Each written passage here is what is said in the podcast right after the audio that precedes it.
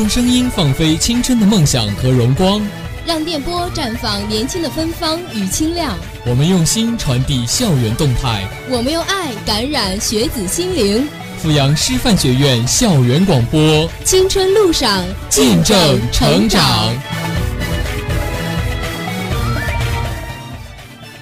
亲爱的师院听众朋友们，大家好！今天是二零一七年二月二十日，星期一，农历的一月二十四。欢迎收听我们今天下午的校园广播，我是主播瑞峰。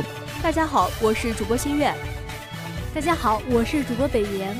下面的时间，一起走进我们本期的师院纵横，关注校园生活，聚焦社会热点，纵览天下风云，感受新闻魅力，资讯全接触，新闻更精彩。您现在收听的是。师院纵横。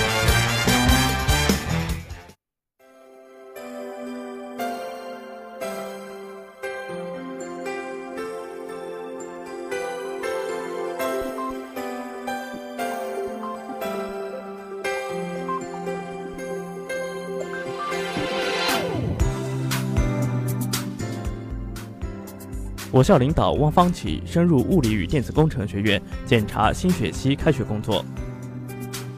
二零一七年二月十三日开学第一天，校党委委员、副院长汪方启在教务处处长石伟陪同下，深入物理与电子工程学院检查新学期开学工作。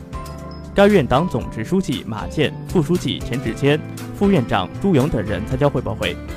与会人员分别从师生报道、教师上课准备、实验教学准备等情况进行了汇报。马健重点汇报了本学期学院党总支的工作思路。表示要以优良的作风，继续扎实抓好基层党组织建设工作，推动学院各项工作的顺利开展。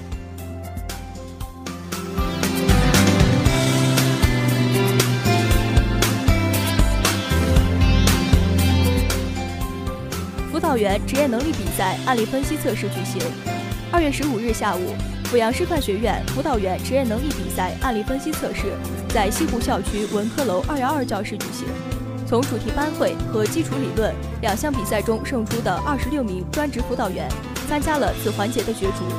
本次案例分析测试设有六道题目，涉及大学生学业、就业、人际交往、心理健康等方面的内容，注重考察辅导员分析、判断、解决问题的能力。采用现场抽题的方式进行考核。比赛中，面对随机抽取的案例。参赛辅导员充分展示了我校辅导员的良好风貌和能力水平。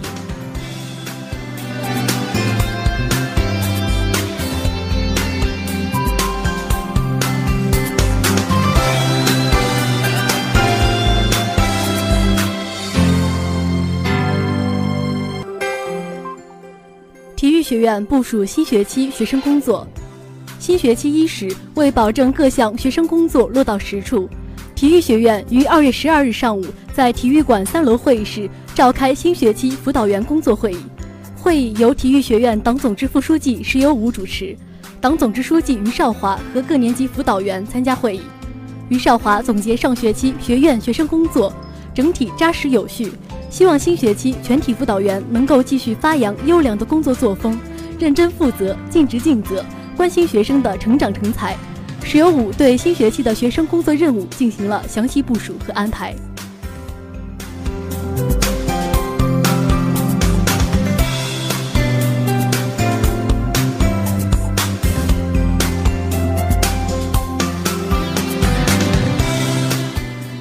生物与食品工程学院召开新学期学生思想动态交流座谈会。二零一七年二月十六日中午。生物与食品工程学院于一楼三零二会议室开展学生思想动态交流座谈会。出席本次会议的有党总支书记程建、团总支老师李婷婷以及学生代表。座谈会由李婷婷老师主持。会上，李婷婷老师有针对地询问了各班级学生的基本情况，并对班级同学的学习生活、课余时间安排、学风建设、班级管理、班级活动开展情况等进行了详细的了解。各班学生代表积极发言，对本班学生当前的思想动态做了详细介绍。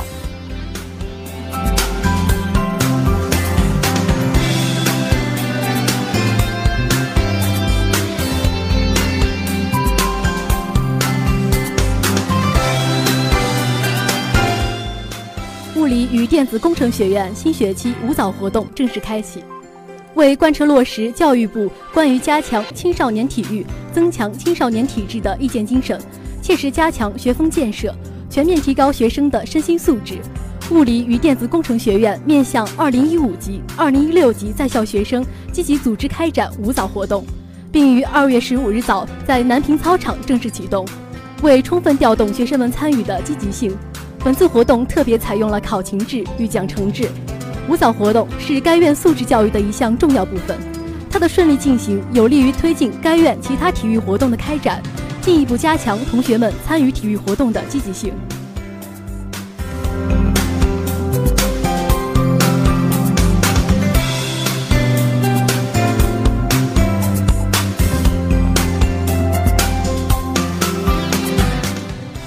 化学与材料工程学院召开新学期学生思想动态座谈会。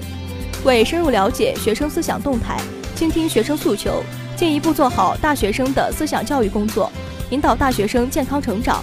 二月十四日晚上，化学与材料工程学院在 D 楼三幺零教室举行新学期学生思想动态座谈会，就新学期广大学生思想动态和关心的热点问题进行了深入交流。会上，同学们踊跃发言，深入交流了寒假返乡、兼职、实习等方面的见闻和体会。畅谈了自身学习、宿舍关系和思想状况，并就新学期规划做了交流。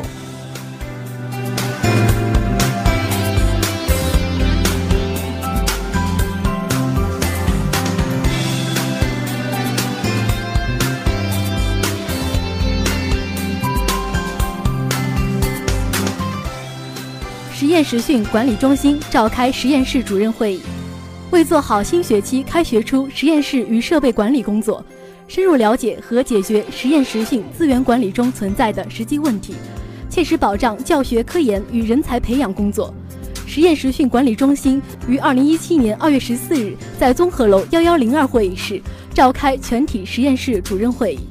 会议由实验实训管理中心主任王健主持。会上，各学院实验室主任结合学院工作和实验室年度工作。从实验室建设与管理、实验室安全、实验室人员绩效考核等方面进行了充分交流研讨。